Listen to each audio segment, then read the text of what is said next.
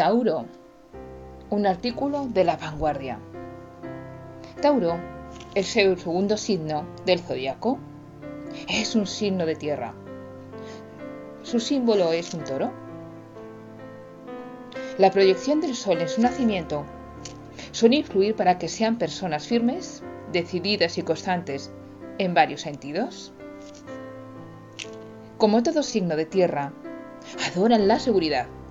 Por eso la buscan tanto. Es como una necesidad constante en sus vidas. Tauro es decidido, es pragmático y tiene una gran fuerza de voluntad.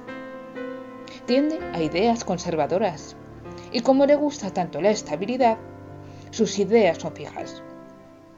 No hay manera de convencer a un Tauro de algo que vaya en contra de sus principios, de lo que piensa o de lo que siente. Así que la terquedad es otra de sus características más evidentes.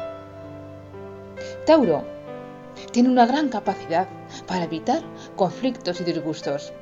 Sin duda, prefiere resolver sus problemas con pragmatismo y también con buen humor. Sin embargo, cuando un Tauro pierde los nervios, son capaces de montar en cólera y mostrar un terrible genio. Son personas sensuales, que idolatan la belleza, la fidelidad y el cuidado. Sin embargo, su aspecto negativo es que son posesivos. Su carácter romántico hace que disfruten sintiendo el amor de su pareja.